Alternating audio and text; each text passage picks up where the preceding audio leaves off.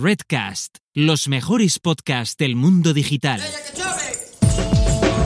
Marketing for E-Commerce Podcast con Rubén Bastón.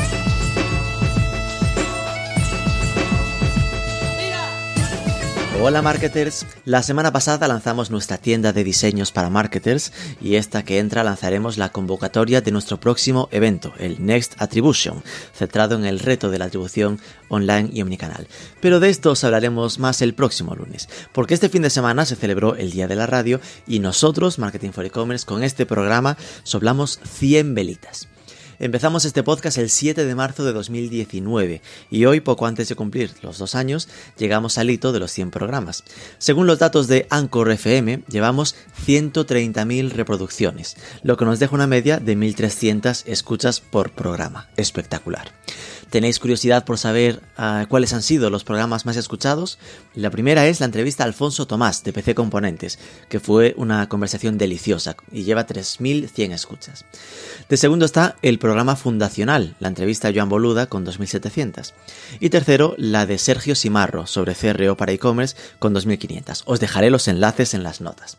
Le siguen Verónica López Burgos, Marius Russell de Trilo hablando del Black Friday, Jaime Mesa sobre nichos, Luis Villanueva sobre SEO, David Martín de Trading, Fernando Maciá y completa el decálogo Sheila Martín de Marketing Paradise cuando hicimos aquel especial sobre Instagram.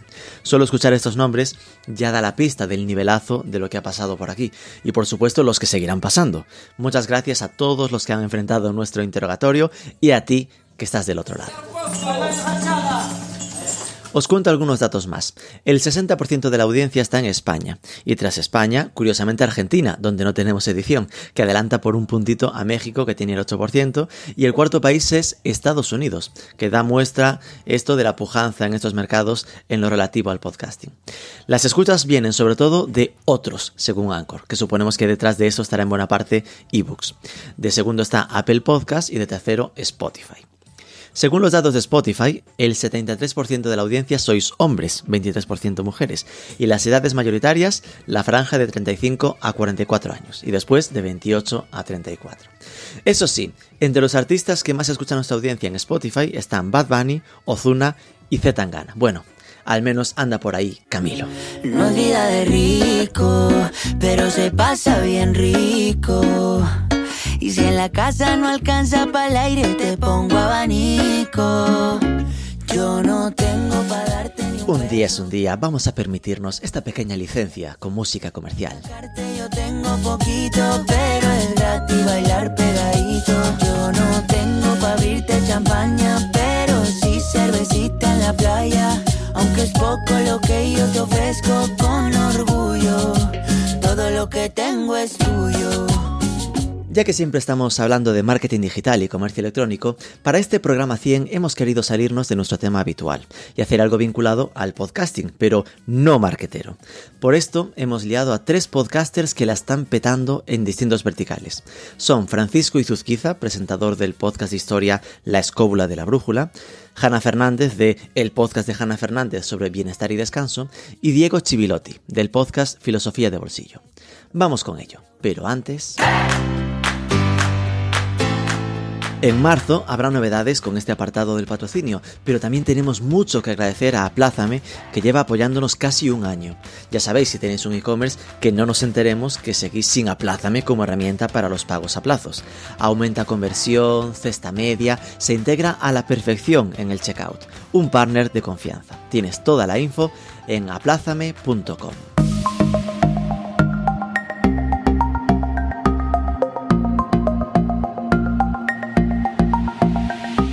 Fran y Zuzquiza, muy buenas. Hola, ¿qué tal? Estoy nervioso. Estamos en Twitch, es mi primera vez, Dios mío. Ah, sí, va a ser un no parar. De aquí, Ibai en un año desde que su primera vez tuvo 5 millones de seguidores, así que lo nuestro... Yo, yo espero que hoy lleguemos a esa cifra. que na nada de un año, 5 millones hoy. A lo loco. Eh, Hanna Fernández, muy buenas. Hola, muy buenas. Tenía esa duda de era Hanna, Yana, y ya tengo claro que viene de Juana. Por si alguien no lo sabía, su nombre del DNI Juana Fernández, qué fuerte. Eh, y después tenemos a Diego Chivilotti. Muy buenas. Buenas tardes a todos. Chivilotti, que aunque está en Badalona, ahí en Barcelona, pues viene de origen argentino, argen- argentino y a su vez italiano, por eso lo del Chivilotti. Entonces, por poneros un poco en situación a cada uno, por si alguien no conoce vuestro podcast, que realmente es más probable, más fácil que no conozcan el nuestro que el vuestro. Pero eh, vamos allá, ¿no? Con Frank Izuzquiza eh, es uno de los eh, encargados de la escóbula de la, brújula, de la brújula. La No pusimos fácil el nombre, no, no lo pusimos fácil. Joder. en 2013, hace ocho años, con lo cual sin duda es el, el que más empaque tiene de, de los que estamos en esta conversación. Lleva como 369, 370 capítulos. Eh, sus datos así globales están entre más de 300.000 oyentes mensuales. Eh, tiene 185.000 suscriptores en ebooks y ya solo en ebooks, ya sin ponerse a buscar lo que tiene en Spotify o por ahí, porque igual ni está en Spotify, porque está ahora mismo es de los que ha fichado en 2018 por Podium Podcast, que, que supongo que ahí tendrán una cierta estabilidad financiera de la que ahora también podremos llegar a comentar, ¿no? Hasta aquí todo bien, todo correcto, Frank. Sí, sí, todo bien. Estamos en Spotify, sí, también estamos. También está en Spotify. no, no os cerráis puertas. No, no, nunca, jamás. Eh, la- por preguntarte la primera, ¿no? Y después hacer el- la, la ronda. ¿Qué te llevó hace ocho años a montar este, este podcast? ¿Cómo fue el origen? Bueno, realmente yo no estaba en aquel momento en el equipo, Oh. yo, yo entré más tarde, pero sí te puedo hablar de la experiencia de mis compañeros. Ellos son eh, apasionados en la historia, por la historia, perdón, en diferentes facetas. Los, los hay que son divulgadores, hay escritores y hay simplemente curiosos, ¿no? Eh, periodistas, escritores de, de- de todo tipo, en fin, son perfiles muy, muy diferentes porque el equipo es muy amplio, ¿vale? Yo entro a trabajar con ellos en diferentes modos, les conozco en 2014 y me incorporo al equipo en 2017, presento desde el 18, o sea que ves que mi incorporación Ajá. ha sido, ha sido gradual también, poco a poco. Sí. Eh, ¿Qué es lo que les lleva a montar esto? La pasión común. La pasión común por, por tener un ratito para hablar de los temas que realmente le gustaban, de la historia, de los viajes, de las leyendas, y de ahí nace la escóbula. Ya son pues todos estos años haciendo el podcast, sumando amigos, sumando oyentes. La verdad es que no ha ido mal y esperamos que en los próximos años vaya todavía mejor, pero todo nace, nace de, esa, de esa pasión común, siempre. Ok. Eh, Hanna Fernández tiene su web hannafernandez.es. Ella eh, empezó hace dos años, en enero de 2019, un poquito antes que el nuestro, y lleva menos podcast que nosotros. Así que mm, sospecho que esta chica se pilló vacaciones en agosto. Porque es creo que la diferencia. Los cuatro capítulos de cada mes de agosto que le llevamos de ventaja. Eh, tiene eh, una, unos 35.000 eh, us- espectadores, en plan, escuchas eh, mensuales y tiene sobre 13.000, 14.000 eh, suscriptores. ¿Cómo fue tu origen? Porque tú eh, entiendo que el podcast en tu caso es como una pata de tu estrategia global, ¿no?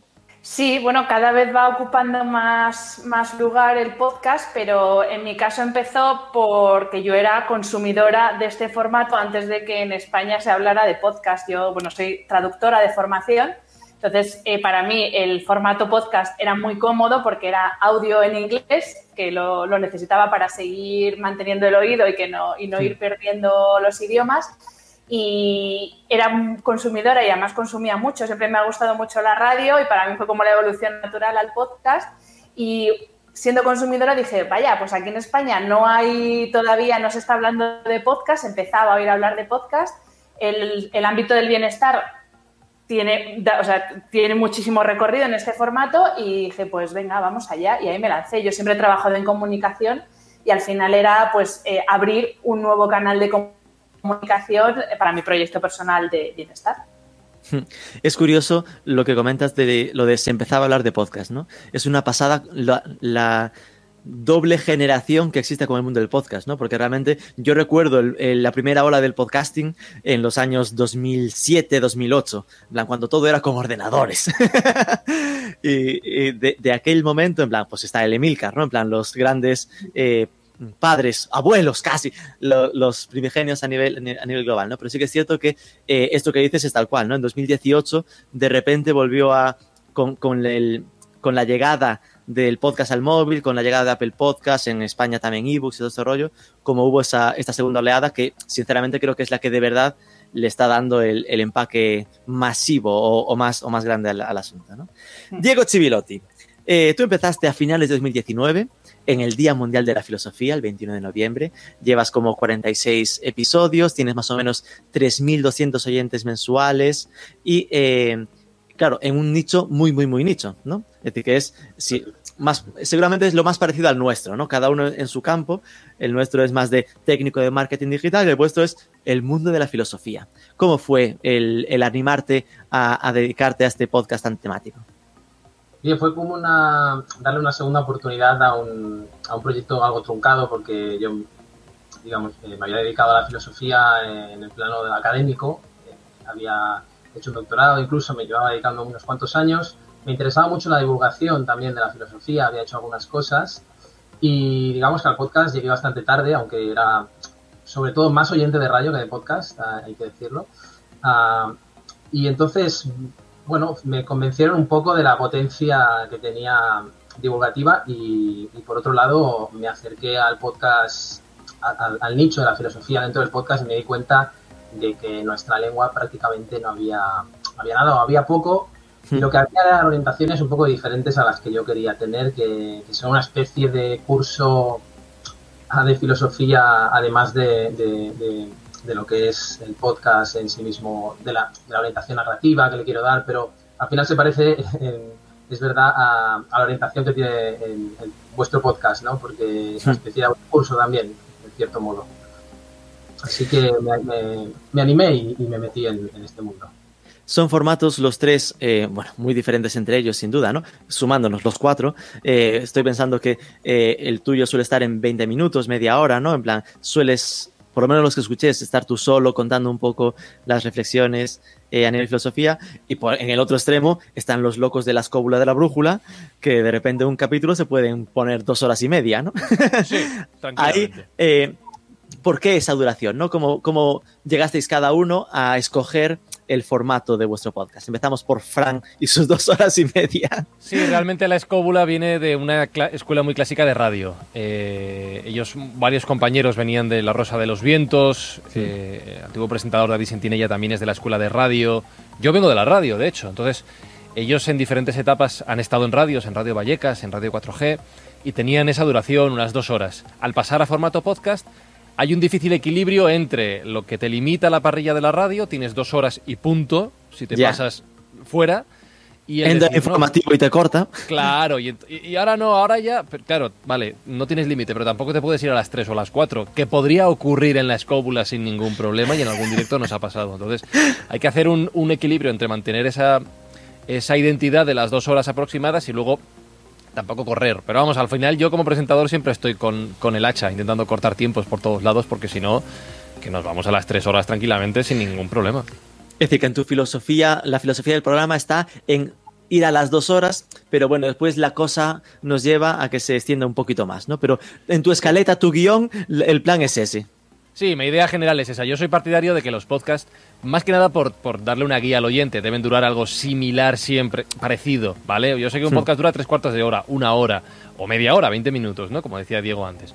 Vale, más o menos sé que te mueves por ahí. Si un día me haces 20 minutos y otro día me haces hora y media, me, me deshaces la rutina, no sé cuándo escucharte y al final dejo de oírlo. Entonces nosotros tenemos siempre esa pelea, sí. Claro. En tu caso, Hanna, ¿cuánto suelen durar los tuyos? ¿Cómo lo decidiste?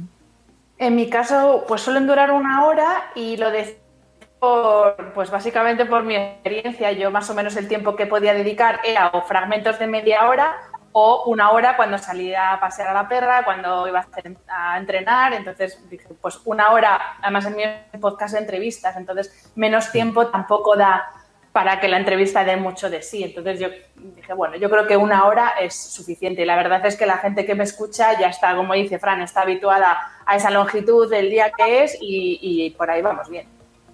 Sí, eso nos pasó a nosotros parecido, ¿no? Que eh, nosotros empezamos primero con, con, el canal de YouTube y los vídeos más de cápsulas formativas y cuando em, pensamos en pasar al podcast era porque habíamos probado algún formato de entrevista en YouTube y o quedaban súper cortas y por lo tanto súper superficiales, que no daba para nada, o se iban demasiado largas y no encajaba demasiado en el formato de YouTube, ¿no? Que teníamos hasta ese momento al menos. Entonces, eh, volcamos a, a, podcast, entrevista en profundidad y con esa filosofía de límite una hora. Bueno, últimamente una hora cinco, una hora diez, me está pasando lo que, lo que a Fran. en tu caso, Diego, ¿cómo fue? Bueno, en mi caso, eh, un poco un resumen de todo, pero también buscando que no pierda la intensidad del, discurso, lo cual en filosofía es, bastante, es un reto. Eh, y en ese sentido, bueno, eh, también digamos que eh, Fray Zuzquiza, yo, yo, digamos, aprendí también de, su libro y de, su podcast. Oh, también. Sí, sí, lo tengo que decir porque, porque, de hecho, bueno, yo soy muy reciente llegado ¿no? al mundo del podcast y, he aprendido, bueno, y de Rubén también, como le comenté. Eh, y entonces, sí, no, y, entonces eh, mi obsesión era esa, ¿no? De eh, una clase de filosofía de una hora en, audio, además de que yo no era un gran experimentado en, ese lenguaje, me parece excesivo. y por otra parte, como mi voluntad era también ir incordiando al personal con preguntas filosóficas y rompiendo en su vida cotidiana, como la escucha habitual tengo tenía entendido que era, que era esa más o menos, de una media hora, en un trayecto al trabajo o, o lavando los platos, pues introducir el, la semilla del mal, ¿no? De la filosofía. ¿Cómo lo hicisteis crecer? Es decir, eh, y volveremos a empezar por Fran porque es el que lleva más tiempo, ¿no? Pero eh, fue todo puro orgánico, un tema de, pues yo no hice nada, pero por pura rutina unos fueron hablando a otros, o qué, palancas tocasteis, o qué creéis que fue lo que hizo, o qué es lo que está haciendo que la gente se esté sumando a vuestros proyectos. Francisco. Claro, en el caso de la escóbula son muchas cosas, porque son muchos años y muchos factores. Para empezar, como os decía antes, algunos de, mis compañeros venían del mundo de la radio, de, Onda Cero, con lo cual tenían ya una base de seguidores. Ya arrasaban una popularidad. Claro, claro, cautivos de ese contenido que ya no hacían en la radio. Y cuando descubrieron que existía la escóbula, algo que hoy en día sigue pasando. Gente que llega y dice, pero si a vosotros os escuchaba en la radio hace 10 años. Sigue Qué bueno.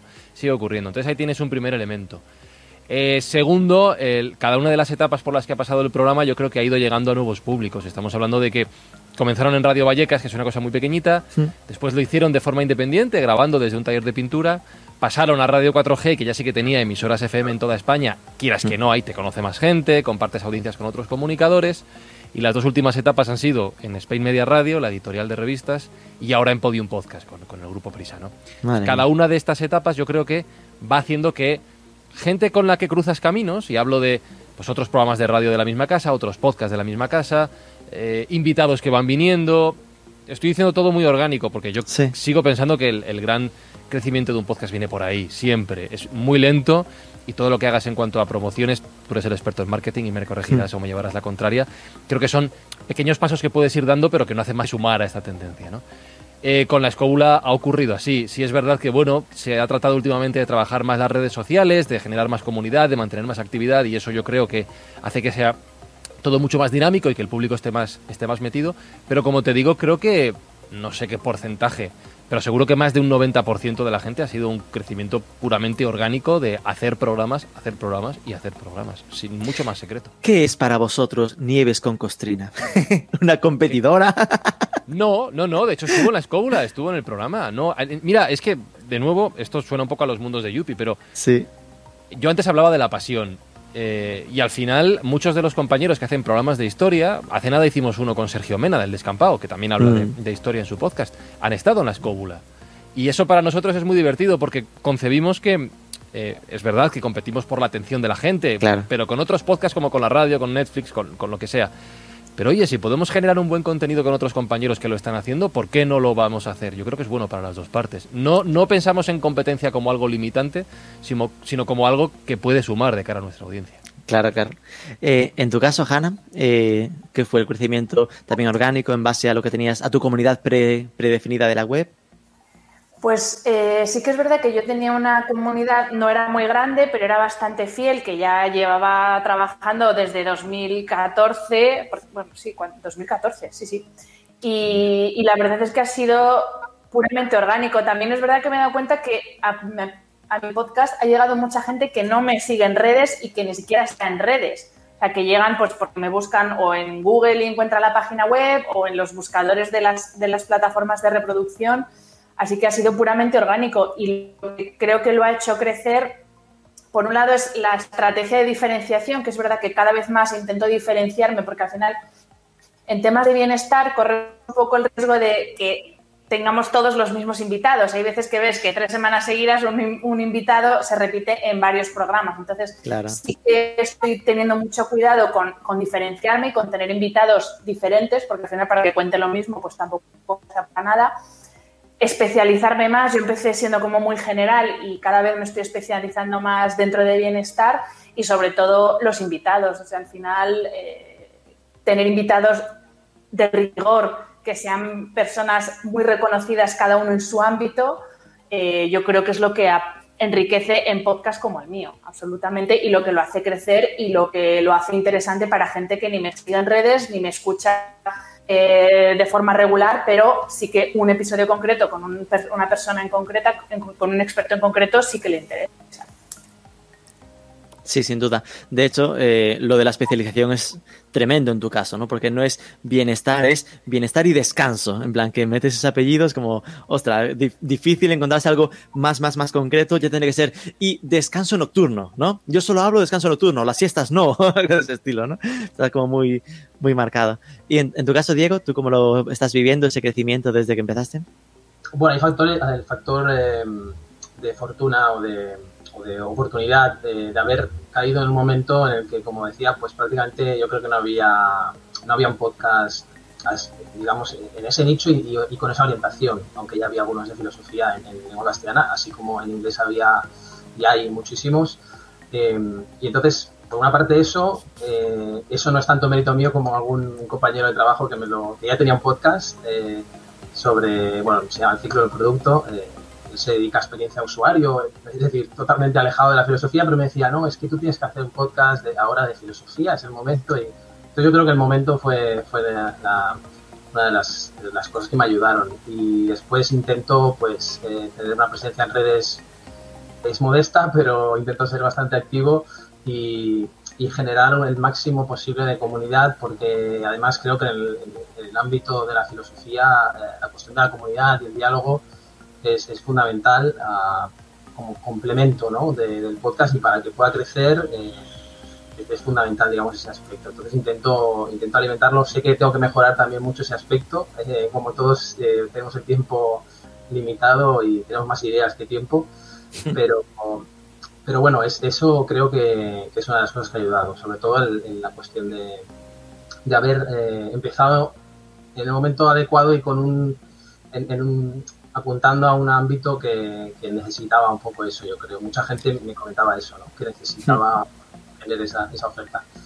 Sí, yo creo que de esto que comentáis me quedo mucho con lo que dice Hanna de, de el crecimiento en las propias plataformas. No se recuerdo que era algo que hablaba. Fíjate, en el programa 1, que había entrevistado a John Boluda, ¿no? Como así referencias de nuestro vertical y tal, que él nos decía que al final sí, mucho Twitter, muchas redes sociales, pero un podcast crece en ebooks, en Apple Podcasts, es decir, en donde la gente al final está escuchando, con lo cual tiene que ser el que eh, busque que aparezcas arriba en, en los listados, ese tipo de historias, ¿no? Que ahí cree un poco la rutina.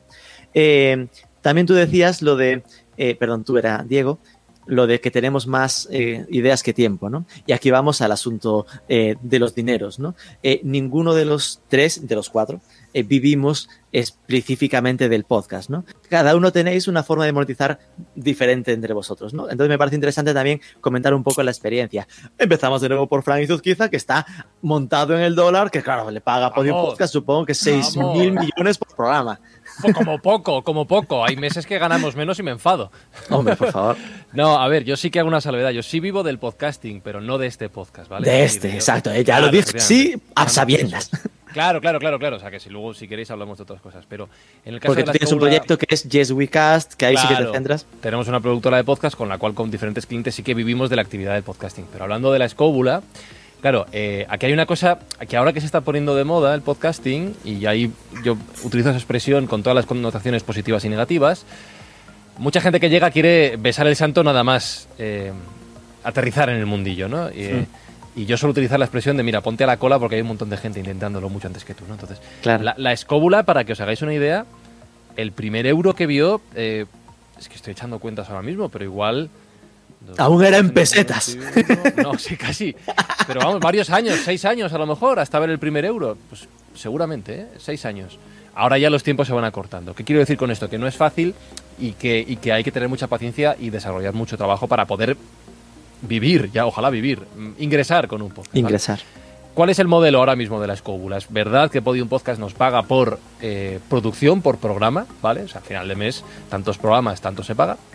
Luego, eh, pueden venir ingresos publicitarios tanto por su parte como por la nuestra, con lo cual ahí se va compartiendo en función de quién trae el cliente, de las condiciones de, de cada acuerdo. Sí que nosotros teníamos una vía que nos funcionaba bastante bien, que ahora lógicamente ha quedado parada, que es la de hacer programas en exteriores, aunque no hace mucho hemos hecho una edición en el espacio Fundación Telefónica, aquí en la Gran Vía en Madrid. Y sí que hemos probado algunas cositas, por ejemplo, la venta de merchandising, que nos ha funcionado bien, pero que al final es un trabajo que requiere mucho esfuerzo y no nos podemos dedicar a ello de la manera que nos gustaría, pero la gente ha respondido guay. Hicimos algún experimento con lanzamiento de audios de pago, pero lo hemos parado. No ha funcionado tan bien como pensábamos, quizá porque nosotros no lo hicimos bien, que esa es otra variable. Y como ves, poco a poco se van abriendo diferentes vías a la hora de monetizar un podcast, que hace que sea un poquito más sencillo poder ganar dinero con él, ojo, pero sigue siendo difícil. Claro, yo es que te escucho y pienso que lo que estás comentando tiene sentido porque tiene una audiencia masiva. Es decir, Claro. claro, de repente dices merchandising, claro, en plan, si tienes 100.000 personas que te escuchan eh, todas las semanas, pues en- eh, sacas porcentajes y, bueno, de esas 100.000 personas, si hay 3%, que, 3 que clican y de esas un 4% que compran, bueno, pues te comprarán algunas, ¿no? Pero si ese mismo porcentaje lo bajas a la audiencia Sí. Nu- nuestra de Diego Civilotti, pues ya, ya sería más no, pero mira, pero ahí, pero ahí fíjate, eh, ahí voy a poner algún otro ejemplo. Eh, a nivel, lo relaciono con, con mis otras actividades. A mí, por ejemplo, el hecho de estar en la escóbula, es verdad que es una audiencia muy masiva, pero pensando en términos más de nicho, me ha servido para que la gente me asocie al mundo del podcasting. Claro. Oye, pues que Fran hace esto. Fran sabe, pongo muchas comillas, ¿vale? Todas las del mundo, ¿vale? Pero joder, me puedo fiar de, me- a lo mejor me puedo fiar de él y eso me ha dado trabajos después. Eh, ha habido otros proyectos como Cuaderno de Podcasting que se ha convertido en un libro. Eso de nuevo también ha redundado. Y ya hablamos de un mercado de nicho. Es gente que se quiere dedicar al podcasting, ¿no? Entonces, eh, esto no deja de ser también para mí como profesional de podcasting una ventana más de, de promoción para mi propio trabajo, entendiéndolo desde este punto de vista. No quiero decir que lo haga por ello, ¿vale? Pero que se puede ver de esta manera. Entonces sí que se puede pensar en, en nicho y sí que hay ejemplos ya en el mundo del podcast que si tú enfocas muy bien tu contenido a un nicho concreto, esas acciones que puedes pensar que funcionan en un podcast con grandes audiencias solo por el hecho de tenerlas, también las puedes enfocar. Estoy pensando, por ejemplo, ahora en, en Biotopía de Manuel Bartual. Manuel. Bartual es un tipo con mucha, con mucha comunidad en redes, que ha hecho un podcast súper chulo, que no es que haya tenido una audiencia muy, muy, muy, muy, muy, muy grande, pero ha funcionado muy bien y está vendiendo camisetas. Y a mí me dan ganas de comprarme una porque me ha gustado mucho el podcast. Pues ¿por qué no? No hace falta. Yo no creo que sea tanto tener una grandísima audiencia, sino aquella teoría de los mil, de los mil verdaderos fans, ¿no? Que el que te escucha y te siga lo sea de verdad, sea fan de verdad y conviertas al final. Es decir, una audiencia muy vinculada, no necesariamente muy masiva. Eso es.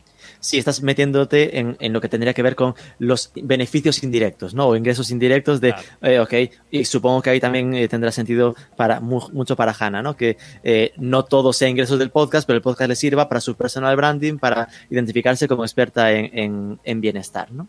Eh, ¿cómo, ¿Cómo haces tú para hacer algo de monetización en el podcast, Hanna? Cuéntanos. Pues eh, por un lado sí que he trabajado con algún mecenas en meses concretos que han sponsorizado un mes de, episodios, que es algo que quiero seguir trabajando, pero claro, tienes que ir tú a llamar a, a la puerta de las marcas, no vienen solas a ti, entonces bueno, es, es algo en lo que estoy trabajando, pero luego también es verdad que la visibilidad que me ha dado el podcast me ha permitido entrar en otros proyectos que, por los que sí que he cobrado, desde creación de contenido en exclusiva para plataformas como por ejemplo Podimo, creación de contenido para redes sociales, para páginas web de otras de clientes, de marcas, eh, dar charlas, eh, talleres, locutar otros programas de podcast, o sea que al final, aunque no me reporte ingresos directos, sí que me ha dado una visibilidad que me ha permitido ingresar de forma indirecta. Totalmente comprendido. Eh, en tu caso, entiendo que marcas de colchones cae así, ¿no? Directo. ¿Tuviste alguna Bueno, experiencia ya? He tenido algunas, pero ¿sabes qué pasa? Que pasa un poco como con las redes sociales, que hay marcas que piensan que yo me puedo comer un colchón y con eso como, o puedo pagar la luz con el colchón, o... Entonces, claro, esto es un poco la batalla que, que sí, sí, pero es la batalla un poco que tenemos y pasa también mucho en redes sociales y también con el podcast, a mí también me está pasando. Eh, es que para mí es un trabajo, o sea, yo no lo intercambio por un producto, porque ya te digo, yo como normalmente comida. Entonces, bueno, eh, ahí estoy. Todavía les tiene, yo es que ya digo, como también vengo del mundo comunicación y he vivido todo el momento redes sociales, influencer, hasta que las marcas han entendido un poco cómo funciona la historia, con el podcasting está pasando un poco lo mismo. Todavía las marcas tienen que entender qué te permite o qué te da un podcast a, nivel marca, qué reputación, qué visibilidad, qué imagen, qué valores y si te puede dar ventas directas o no, que depende mucho del podcast, algunos te pueden dar ventas directas, otros no. Entonces, bueno, es un poco, falta un poco de, de formación en este sentido, pero bueno, poco a poco. Sí, sí. Me quedo con lo de no me puedo comer el colchón.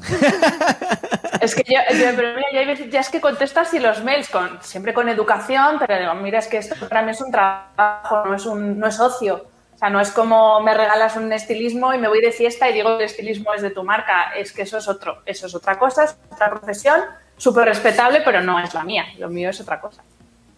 Claro, comprendido, comprendido. Entonces tenemos al que está fichado por Podium, a la que tiene pues patrocinios y aparte, en, ambos casos, el tema de otros beneficios indirectos. Y Diego Chivilotti se lanzó a probar el, maravilloso mundo de Patreon. ¿Qué tal esa experiencia? Bien, la verdad que muy sorprendido de, tener el... Eh, actualmente son 34 mecenas eh, que pagan una mensualidad dependiendo de la digamos, de las diferentes recompensas. Eh, hmm. eh, bueno, seguramente la mayoría ya conocéis cómo funciona Patreon. Y, bueno, lo que intento es que sea el podcast un punto de partida para una formación un poco más amplia en, filosofía. Entonces, en las recompensas incluyo pues contenido complementario, más allá del podcast, eh, de los episodios en, versión íntegra. además, pues ofrecer material bibliográfico, con glosarios, esquemas o material eh, ya digo, didáctico complementario porque, porque es un poco lo que la gente también está demandando, ¿no? Eh, tener una formación filosófica que sea que no sea ir a la universidad y que tampoco sea la filosofía de bachillerato, eh, sobre todo personas adultas que tienen su trabajo y, que les interesa mucho.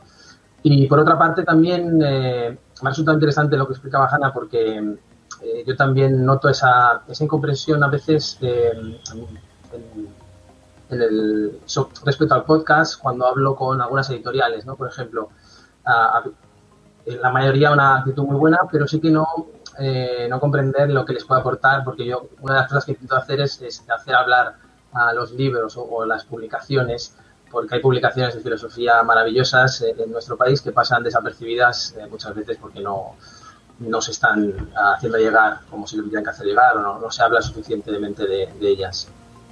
Entonces es un poco lo que hago. Ok, comprendido. A ver, eh, volvemos a lo que decía Frank, ¿no? Que eh, sin una audiencia excesivamente masiva, oye, 34 personas que hayan dicho que estoy dispuesta a pagar, aunque sea un poquito mensualmente por tu contenido, es, mm. es una maravilla, ¿no? Es decir, que eh, sería es ese punto de las tienes muy bien vinculadas, con lo cual yo lo veo un, un exitazo ahí, enhorabuena. De esta trayectoria que, que, lleváis con el podcast, ¿no? ¿Qué sensación tenéis? Mencionabais antes lo de ahora que se pone de moda, eh, qué perspectivas eh, le veis al mundo del podcast a futuro. ¿no? Si tuvieras que decir cuál será mi resultado el año que viene, qué expectativas de crecimiento tenéis, por ejemplo. Y ya mantenemos la ronda, empezando por Frank. pues te voy, a, decir una cosa, eh, y, a lo mejor te choca a ti, especializándote como estás en, marketing. A mí no me gusta nada mirar los números. No me gusta oh. nada. Te voy a explicar por qué, te voy a explicar por qué. Sé que es necesario, sé que hay que hacerlo, sé que... Pero veo dos peligros. Primero, el peligro de obsesionarte, ¿vale? Si no, lo, si no lo llevas bien, si no lo entiendes bien. Y segundo, en esto estoy muy de acuerdo con, con, nuestro amigo Pepe Rodríguez, que lo explica muy bien, mucho mejor que yo, porque no queremos que esto nos influya a la hora de generar el contenido. Quiero decir, nuestro proceso creativo no es qué quiere la gente, lo hacemos, tratamos de ganar dinero con ello. No, no, no, no, no. Nuestro proceso creativo es hacemos lo que nos apetece, esa pasión a la que refería al principio cuando fundan la escobula y que hoy en día se mantiene, hablamos de lo que queremos y oye, si te gusta, súmate y si eso nos sirve para generar una plataforma cada vez más grande y crecer, mejor. Pero creo que para nosotros por lo menos es súper importante ese primer paso, que que el contenido nazca de nuestras ganas de crearlo y no de la conveniencia de que, oye, hoy el trending topic es este tema, ¿no? En historia no va a ocurrir porque no se va a poner Julio César trending topic, pero bueno, ya, ya me entendéis. Sí. Hacemos lo que nos gusta. Entonces, ¿cuál es nuestra perspectiva? Sinceramente, ¿eh? sinceramente, de nuevo puede sonar muy idealista. Seguir disfrutando con lo que hacemos. Es verdad que de aquí al año que viene, pues tendremos nuevas ideas, cambiaremos cosas, pasarán otras diferentes que nos lleven a tomar decisiones, seguro. Pero que la esencia sea esta, el seguir disfrutando con lo que hacemos. Si estuviéramos mirando los números y comprobando si este año hemos crecido, yo qué sé, un 5, un 2, un 20, un 17%, creo que perderíamos parte de, esta frescura o de, o de, esta pasión que nos mueve. Entonces, sí que tenemos los números ahí, pero sinceramente los miramos muy, muy, muy, muy poquito. Entiendo que te refieres a, disfrutar de los números a posteriori, ¿no? Es decir, yo lo hago así porque quiero y si de repente cuando acabe el año digo, ostras, he crecido un 25%, pues palmas en las orejas. Claro, eso, eso es. Y de hecho, mira, antes de, comenzar esta charla, no es por, no quiero presumir, o sea, esto es real, ¿vale? No quiero. Ha salido una imagen de Podium Podcast que dice nuestros podcasts más escuchados del mes de enero. Pam, número uno, la escóbula. Fenómeno. Toma. Fenómeno. Guay, muy contentos. Hoy lo celebramos, hoy nos tomamos una caña ya está. No me digas nada mañana o dentro de una semana. No quiero saber nada. De verdad no quiero saber nada. Quiero preocuparme de qué va el programa que viene, cómo lo vamos a hacer y quién va a estar. No quiero preocuparme de más. Dentro de X tiempo hablamos y me cuentas cómo ha avanzado. Pero como tenemos los números disponibles minuto a minuto, a mí ya me ha pasado en algún proyecto, te acabas obsesionando y es totalmente contraproducente. Por eso mantengo esta, esta relación de distancia con, con los números y con los objetivos medibles. Eso, es, ese es mi caso y sé, sé que voy un poco a contracorriente. No, me recuerdo, no sé si alguno se ha enterado de lo que ha pasado con C de Ciencia en YouTube. me siento muy friki ahora mismo. es un youtuber de temas científicos, también así muy vertical, eh, que anunció que dejaba YouTube, algo que a veces pasa, ¿no? Pero en este caso él, su justificación era que eh, se estaba rayando tanto, hablando claro, ¿no? Con el cómo hago para que el algoritmo me posicione, para no perder ese posicionamiento, esas visitas en cada vídeo, que le estaba afectando a la salud. En verdad, que él notaba que se estaba convirtiendo en un juego, en un juego de apuestas, ¿no? De que te juegas, pierdes, juegas, pierdes. Y alguno te da el subidón pero que estaba constantemente viendo el, analytics y se estaba rayando y lo estaba matando, para entendernos. Así que entiendo por dónde vas. Pero claro, después de decirlo así, Hannah ya, ya joroba, ¿no? Preguntarte ahora a ti, ¿y tú qué? ¿Qué expectativas tienes? Pues mira, para nada, Rubén. Eh, fíjate lo que me importan a mí los números y aquí está Fran de testigo, porque Fran y Espi con Yes We Cast fueron los que me ayudaron a mí a poner en marcha todo mi tinglao. Y que te lo diga Fran, que yo de vez en cuando le dejo un audio en el WhatsApp, oye Fran, que me piden no sé qué estadísticas para una propuesta de una marca y yo es que ya no sé qué tengo que sumar, restar, dónde lo miro y me lo mira él. O sea que fíjate a mí lo que me importan los números, cero. Porque no lo sé ni mirar, porque me parece tan jaleo todo que ni los miro. A mí, vamos, Fran, ¿estoy diciendo la verdad o no? Totalmente, totalmente, pero, pero como digo, eh, pasa con Hanna, pasa con Pepe, que es un crack para esto, y, y Hanna le conoce también. Eh, creo que es, que es importante, por lo menos en nuestros casos, y veo que coincidimos en la misma línea. Pues reconvierto la pregunta, ya de camino hacia, Diego. Sería, ¿todos tenéis en mente continuar? Es decir, que eh, o, o, alguno siente pistas que dice, bah, yo es que creo que como seis meses siga esto así, paso del podcast. Yo, no, yo tengo muy claro que voy a continuar y estoy bastante de acuerdo con la, con, no obsesionarse con, con, las métricas o, no, que no condicionen el contenido, porque al final es verdad que la, pasión que la ha remarcado muchas veces Fran eh, es, fundamental ah, para, para, también para que el contenido sea bueno y al final también va a tener éxito si, si, cuidamos ese contenido más allá de, lo que la respuesta que tengamos. Y, en mi caso yo creo que también eh, estaba más pendiente quizá los primeros días, ah, tampoco soy ningún experto en métricas, seguramente eh, me suspenderían si tenemos un examen ahora de cómo hay que medirlo, pero estaba quizá más pendiente por las dudas que te genera cuando sales al aire, ¿no? Que decir, uy, a ver, a ver si yo esto lo escucha mi, padre, mi madre y... Ojalá. no, y entonces quizá los primeros días, pues bueno, eh, estás más pendiente, es verdad, eh, pero estoy de acuerdo con que llega un punto que también te obsesiona más eh, quizá el, mantener, en mi caso al menos, un contenido que, no perder la, pasión y la esencia del principio. Metemos un tema nuevo, ¿no? Hablando de las tendencias, y es, todo prometía eh, maravillas para el podcast. Eh, Spotify apuesta por el podcast, se compra Anchor, mete los no sé qué, está Podium en España, está iBus con los originals, Amazon compra Wondery, Twitter compra Breaker. Todo era súper guay para el podcast, hasta que de repente llega Clubhouse. ¿Qué tal? ¿Cómo estáis viendo la llegada de Clubhouse al ecosistema del audio? Iba a decir que no, que no, sí, que no, que no tengo iPhone, no lo he probado, no lo he probado, no puedo hablar en primera No sé de qué me hablas. Sí, sí, o sea, vamos a ver, sí, lógicamente yo estoy pendiente de las novedades y, y lo veo y ya eh, me he hecho la idea de que es el IRC de toda la vida. ¿Os acordáis del IRC de toda la vida? En audio, eh, son salas de chat donde tú puedes participar si te dejan hablar, que esa es otra, o puedes escuchar si no te dejan, y puedes elegir el tema del que te guste. A mí como idea me parece genial, sinceramente, me parece muy guay. Eh, todo lo que sea fomentar la comunicación entre los usuarios de Internet, y en este caso además con la gracia de la voz, que yo creo que cambia el juego, me parece súper, súper, súper, súper interesante. De nuevo ahí veo la, la- la- la parte real y la parte... No voy a decir marketingiana porque estamos donde estamos y es malo. No, no, dilo, dilo, de- no pasa de nada. demasiado hype, no creo, claro, creo que se está vendiendo mucho la moto, ¿no? Entonces, ahora mismo está también ahora el punto de moda en el que mucha gente entiende que tiene que estar en Clubhouse porque es lo que toca y no hacen el análisis crítico de decir, vale, pero ¿para qué lo voy a usar? ¿Qué voy a sacar de esto? No solo porque hay que estar, porque es el sitio cool, como la discoteca de moda del momento, que mañana será otra, pero cuando pase esta ola, como pasa con el podcasting, sin ir más lejos, creo que se van a quedar los proyectos que realmente merezcan la pena y que de ahí puede salir cosas muy, muy, muy chulas. Hoy leía un análisis de Steve Pratt de Estados Unidos que decía que le habían preguntado ya si, si Clubhouse matará al podcasting. Me, me- me revienta la cabeza, digo, pero madre mía, si esto lleva un mes, como quien dice, por favor. No, pero está guay que vaya habiendo nuevas alternativas en el mundo del audio para generar contenidos, porque seguro que van a pasar cosas súper chulas allí. Hanna, ¿tú cómo lo ves? ¿Has entrado en Clubhouse? He entrado y he participado y pues mira, creo que con Clubhouse ha pasado como pasó en el confinamiento con los entrenamientos en casa y con hacer pan, que de repente todo el mundo, ¿no? Como todos locos a aprender a hacer masa madre, pues creo que ha sido un poco que la estrategia de marketing ha sido un poquito como invasiva además. Dicho lo cual, la idea me parece muy buena. Eh, creo que cuando se asiente y, y si también se ordena todo un poco y deja de haber tantísimo ruido y no se convierte en un poco un mercado de ofrezco esto a ver quién me lo compra, la idea me parece muy buena.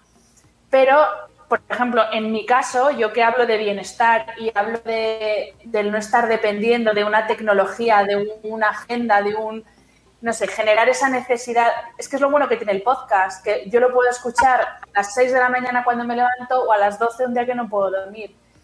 Pero eso ya de esa imposición de este día hasta ahora, yo es que ya voy un poco en contra de eso, porque al final si no dejamos que todo organice nuestra vida y tiene que ser al revés. Aquí ya está hablando Hanna Bienestar. Tú tienes que organizar tu vida y tú agendar tus cosas, no permitir que el directo de Instagram a esta hora, el Clubhouse a esta otra. Entonces, eh, yo estoy un poco ahí a, a ver cómo va. Si veo que puede aportar algo a mi comunidad, por supuesto que lo utilizaré. Pero ahora mismo estoy un poco a- esperando a ver cómo evoluciona. Creo que ha sido un boom, como, una, como un caballo ahí loco que ha entrado en nuestras vidas, pero a ver cómo se coloca todo. Ok. Diego, tú creo que también eres un chico Android, así que solo lo ves en Twitter, ¿no? Exactamente. Y bueno, y la cantidad de ofertas de. Te mando una invitación para entrar en Clubhouse. Y tantas veces que tengo que decir que no, que no tengo iPhone. Entonces, llega un punto, pero sí, que además me han llegado de personas que se dedican a la divulgación y entonces me decían, bueno, pero tú, tú tienes que estar ahí, ¿no? Porque eh, filosofía de bolsillo, pues tienes que tener Clubhouse. Y bueno, no sé, yo por ahora no. Además, es Eso te estoy diciendo, "Pero cómprate un iPhone de una vez, jo". Digo, bueno, si me regaláis un iPhone en Patreon, hago- desde aquí hago una llamada que me haga una colecta y me envíen un iPhone. Pero- Habla con tus, con tus mecenas, por favor. Que- seguramente están dispuestos a comprar.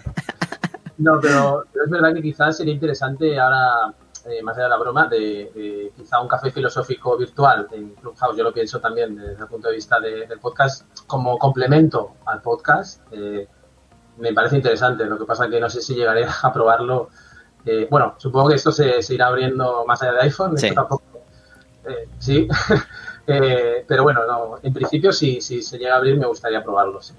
No te preocupes, eh, Android está trabajando en ello. Digo Android, los de Clubhouse dicen que van a tener la aplicación en Android, pero que aún no lo han empezado y que igual tardan seis meses. Oh. Así que igual es para después de verano o para enero.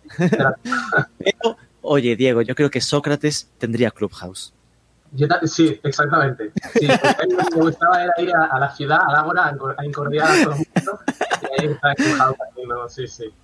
No sé, yo creo que eh, con Clubhouse eh, a ver, yo también estoy, en plan, claro, yo por mi profesión, ¿no? En, mi parte más marketingiana, me he metido hasta las cachas para estar investigando, analizando. De hecho, ya saqué un par de vídeos en nuestro YouTube analizando un poco cómo funcionaba y, y qué era lo diferencial, ¿no?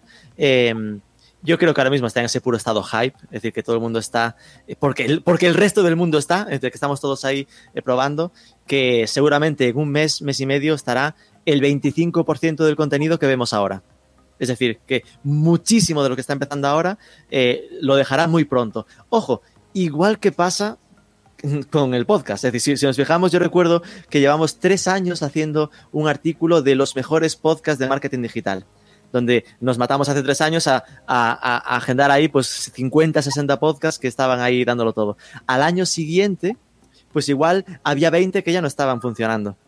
Ahora ya no está pasando, ojo, ¿eh? lleva un año que ya los que empiezan ya suelen empezar un poco con, saben a lo que juegan, ¿no? Pero sí que es cierto que al principio era, va, empezar un podcast es muy fácil. Entonces todo el mundo empezaba y a los cuatro o cinco episodios se daba cuenta de, oh, mama, que esto ni es tan fácil, ni es, ni es tan fácil hacerlo, ni es tan fácil generar la audiencia eh, que del sentido, ¿no? Entonces, a mí el, miedo que me da pensando en el podcast es que yo el equivalente lo veo como si podcast fuera YouTube y eh, Clubhouse fuera Twitch. ¿No? Eh, o las stories de Instagram que mencionaba Jana, Hannah, ¿no? Que esto qué, qué quiere decir? Que realmente la gente ahora mismo siempre se ve primero las stories y los jóvenes se van hacia Twitch mejor que hacia YouTube, porque ese miedo a, que, a quedarse fuera, ¿no? A perdérselo, como solo está en el directo, bueno, tengo 10 minutos, pues voy a ver qué se cuece ahí y lo primero lo verá ahí un tiempo que igual antes, lo que decía Fran, de que peleamos por la atención, ¿no? Pues por lo menos por ahora yo tengo claro que hay mucha gente que está dejando de escuchar podcast estas dos semanas porque está cotilleando eh, lo que pasa en Clubhouse, ¿no? Habrá que ver, pues obviamente esto cómo, cómo se estabiliza. Nos pregunta Roberto Praga, que hizo aquí una cosa interesante. Habla sobre la distinción entre los podcasts de audio y los podcasts en vídeo. Y esto sí que me parece interesante. Eh, no sé si alguno de vosotros, no, me equivoco. Sé que por lo menos Diego eh, lo sube también a YouTube con el audiograma. ¿Vosotros dos subís algo a, a YouTube o pasáis del tema? Muy poquito, ¿no? Sí. Muy poquito. Es decir, Hanna sí, los No, de las ahora, ¿eh? compras Ahora de los- en el dólar. Perdona, Hanna, decías. No, que he empezado ahora a subirlos, pero solamente el audio. Hice un intento de grabar también el vídeo, pero ya eran tantas cosas de las que tenía que estar pendiente que no estaba pendiente de mi entrevistado y estaba pendiente de todos los dispositivos. Así que dije, mira, ya cuando me monte en el dólar como Fran y tenga yo un equipo que me venga a grabar, pues ya lo, ya me lo planteo.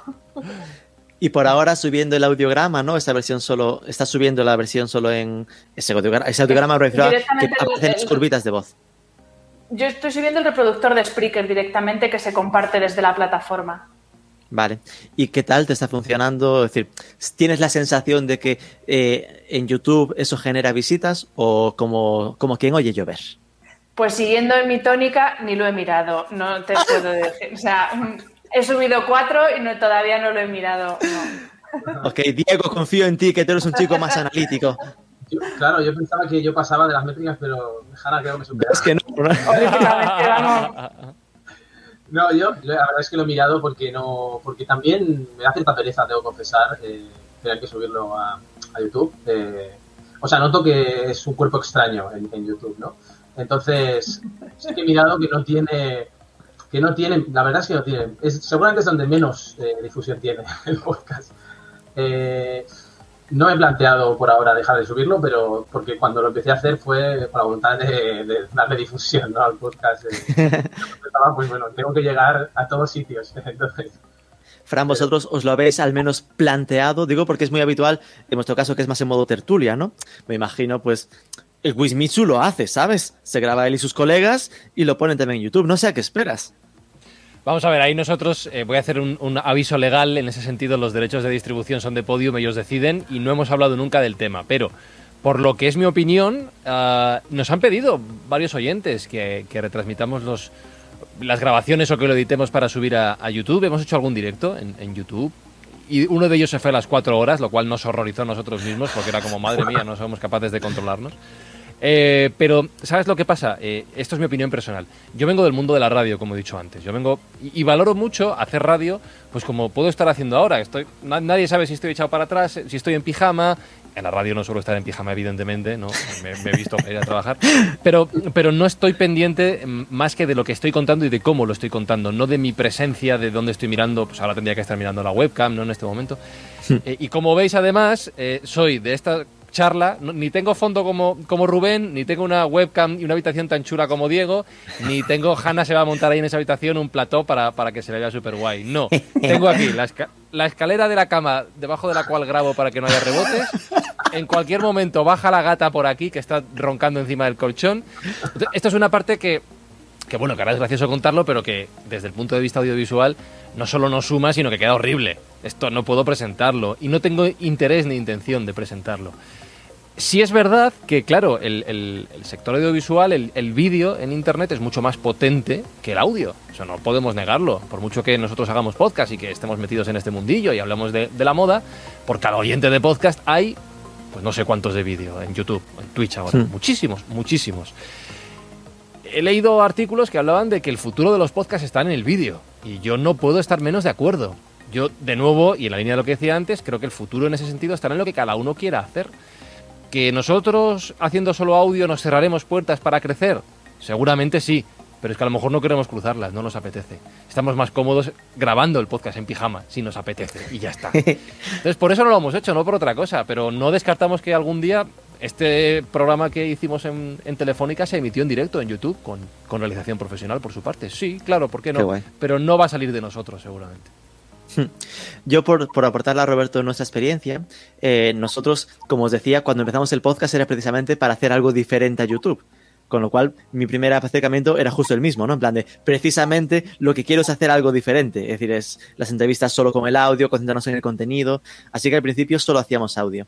Eh, empezamos a, grabar con el vídeo cuando tuvimos una herramienta que se llama riverside.fm que permitía hacer más o menos la misma calidad de audio y de vídeo que, que hacía Zencaster con el audio, ¿no? Porque te grababa en remoto, es decir, grababa en local los audios de, de los dos entrevistados, con lo cual te permitía una, una calidad tanto del audio y también del vídeo eh, bastante decente. Entonces empezamos a probarlo. Con lo cual llevamos igual tres meses en los que estamos publicando en YouTube nuestro vídeo semanal de YouTube, que es más en formato máximo 10 minutos, píldora formativa que nosotros damos, y también el vídeo de la entrevista del podcast semanal, sin la entrada y la salida, ¿no? Solo, solo el vídeo, pero, pero sí en formato vídeo, no en, no en audiograma, que también me da un poco de, de, que, de que eso es algo que se salta un poco el- los problemas con el algoritmo de YouTube, pero hasta que YouTube aprenda y diga, uy, ahí solo hay curvas moviéndose, voy a meterlo al fondo de los buscadores, ¿no? Que si hay algo que le gustará a YouTube será que haya imagen normal y no, y no los audiogramas. Entonces, eh, es cierto que los estamos publicando y que tiene ciertas visualizaciones. Yo como sí que veo los datos. Estará más o menos 300 visualizaciones cada, cada vídeo.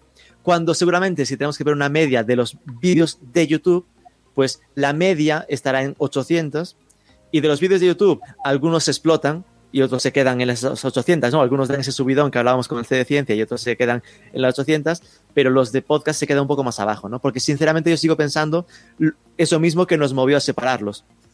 Que en YouTube, como también esbozaba Diego, la gente no está para cosas tan profundas, ¿no? La gente se busca en YouTube algo un poco más rápido. Es decir, al final es una búsqueda más vaga, ¿no? Más de quiero una respuesta a algo, pero que me lo dé en 5 o 10 minutos mejor que en 55, que tendré que verme todo el vídeo para enterarme, ¿no? En cambio, el consumo del audio es como más, más segundo plano, que puede estar haciendo otras cosas en paralelo y que, y que aporta eso. Con lo cual, nosotros lo mismo, seguiremos haciéndolo porque pues sigue aportando. Hay gente, a mí me, me llega gente del sector que me dice que se ha visto el vídeo pero vuelve a ser algo muy concreto, que es a que le interesa muchísimo la entrevista, se la ve en vídeo porque sí que quiere ver las reacciones del, del, entrevistado, ¿no? Y, y mías, supongo, pero del entrevistado sobre todo. Pero, pero lo habitual eh, sigue siendo que, que, nos da mejores resultados el podcast.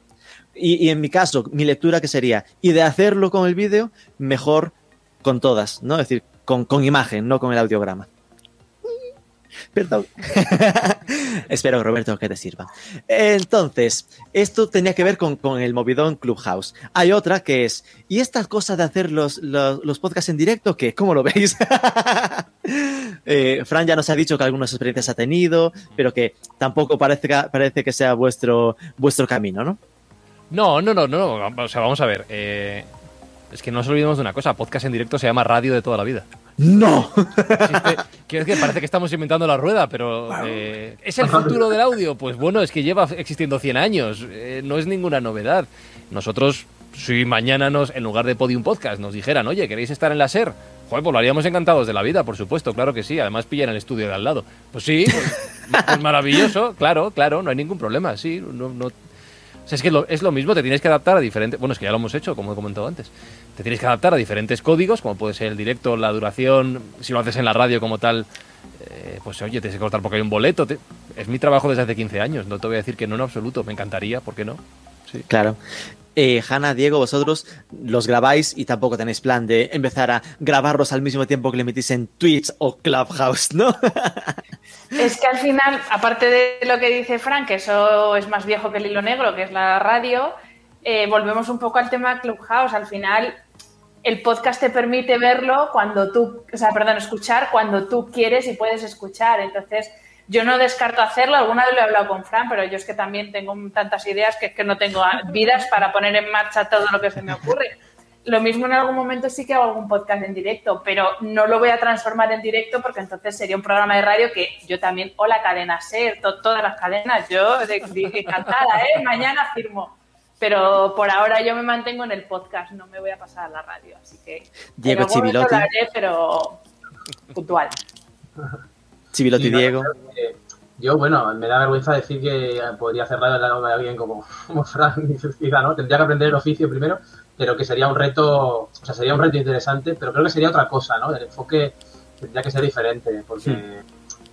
es decir, se puede hacer un programa de filosofía en la radio y se ha hecho, se ha hecho y, y está muy bien, y en televisión menos, pero también funciona, eh, pero, pero es otra cosa diferente, ¿no? Entonces, el planteamiento, eh, la, incluso la organización y todo, todo tendría que ser diferente, ¿no? Los ritmos, yo creo que, sí, que, sería radio, pero sería otra cosa. Sí. Ok, entonces, para finalizar, sería, ¿qué soñáis vosotros? Poniendo la cabeza en 2025, ¿os imagináis siguiendo con el podcast? ¿Qué sería el podcast dentro de unos años?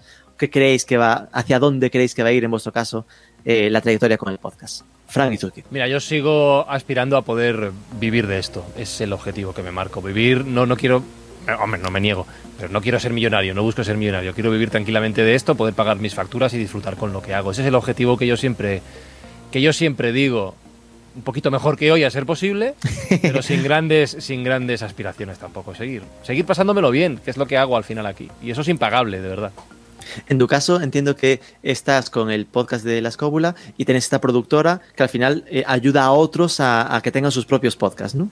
Eso es, producimos y asesoramos y estamos pues con bastantes proyectos y por suerte tenemos trabajo para, de momento no hasta 2025, pero bueno, vamos, vamos teniendo curro. Bien, perfecto. ¿Y Jana, en tu caso? Pues en mi caso un poco lo mismo, poder vivir del podcast y que me permita también tener un equipo que me permita ir haciendo cosas, porque a mí nunca me ha gustado dedicarme solo a una cosa, por eso eh, soy autónoma y he dejado el trabajar en empresas porque me gusta hacer muchas cosas, pero para eso necesito eh, un colchoncito, nunca mejor dicho. Un colchón, y, ¿ves? y Al final sí que queréis un colchón. Al final me va a venir el colchón, pero bueno, mi, mi, mi, mi, objetivo es ese, es poder crear un pequeño equipo y poder tener a gente como la productora de Frank que me ayuden y no tener yo que editar todas las semanas, que la odio, eh, y sobre todo poderles pagar, porque ellos de mil amores, anda que no me han sacado del atolladero mil veces, pero no sé, que fuera una cosa como pro. Oye, pero ya de lo que dices, porque Fran al final ya se dedica profesionalmente al podcasting, aunque no sea ese podcast en particular solo, ¿no? Pero tú ahora mismo no vives del podcast. Entonces, que ya digas, mi sueño es vivir del podcast, significa que hay ahí un, un aspiracional, ¿no? Un tema de aquí voy a apostar por esto, quiero que crezca, quiero que, que funcione. Bueno, yo ¿no? ahora mismo sí que vivo, no de mi programa de podcast, pero sí que vivo de mi ecosistema, de, que, me ha, que me ha generado mi programa de podcast. Lo que quiero Vale. es tener un ecosistema con un equipo detrás, no estar yo sola para poder hacer más cosas, más programas, eh, más ideas que tengo en formato audio, pero para eso sí que ya necesito... Vale, vale. Volviendo al ejemplo que no sé cuál de los tres comentaba de los directos de entrenamiento del confinamiento, es montarte un Patrick Jordan, ¿no? De, ok, tiene sus vídeos de entrenamientos, pero tiene gymvirtual.com, sus 12 semanas y su gym training no sé cuánto, el ecosistema alrededor de lo que empezó siendo aqu- aquellos vídeos de entrenamiento. Exacto. Ok. Diego Chivilotti, Bueno, la situación es un poco diferente porque actualmente tengo mi jornada laboral. ¿tú de qué trabajas fuera del podcast? Yo estoy en el departamento de comunicación de la editorial Business Vives. Y entonces, eh, bueno, estoy con- muy contento con, con el trabajo. Entonces, mi situación es, es un poco. Claro, si dices que, que- que lo que quiere servir del podcast, pensarán, este cabrón quiere irse. porque- sí, claro. Entonces estaría diciendo que me quiero. no, pero, pero la verdad es que me planteo sin ponerme un techo, porque tampoco. ¿Para qué te vas a poner un techo tú si ya la vida te lo pondrá? Eh, espero, espero ir mejorando sobre todo la calidad de- de- del podcast en sí mismo y al mismo tiempo eh, crear un, un pequeño ecosistema, como decía Hanna, sin, quizás sin tanta ambición, pero sí con la ambición de, de, pues, crear un ecosistema de formación en filosofía ¿no? Al- alrededor de este podcast. Qué chulo.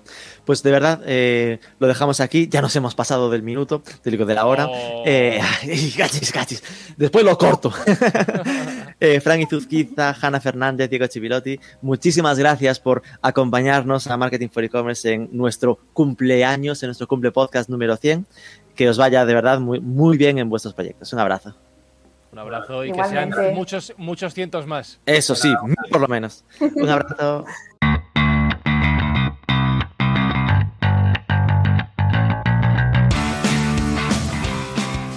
Una cosa que realmente nunca sentimos la necesidad de hacer fue aquello de cambiar de temporada con el podcast.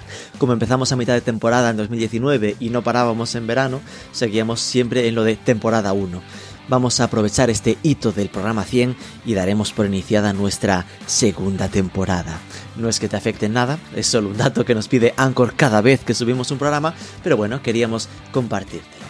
Y nada, nos despedimos. Como siempre, si te ha gustado, danos algo de amor en ebooks, dinos aproximadamente desde cuándo nos escuchas, compártelo en redes sociales, sobre todo suscríbete, que es gratis, y nos escuchamos el próximo lunes.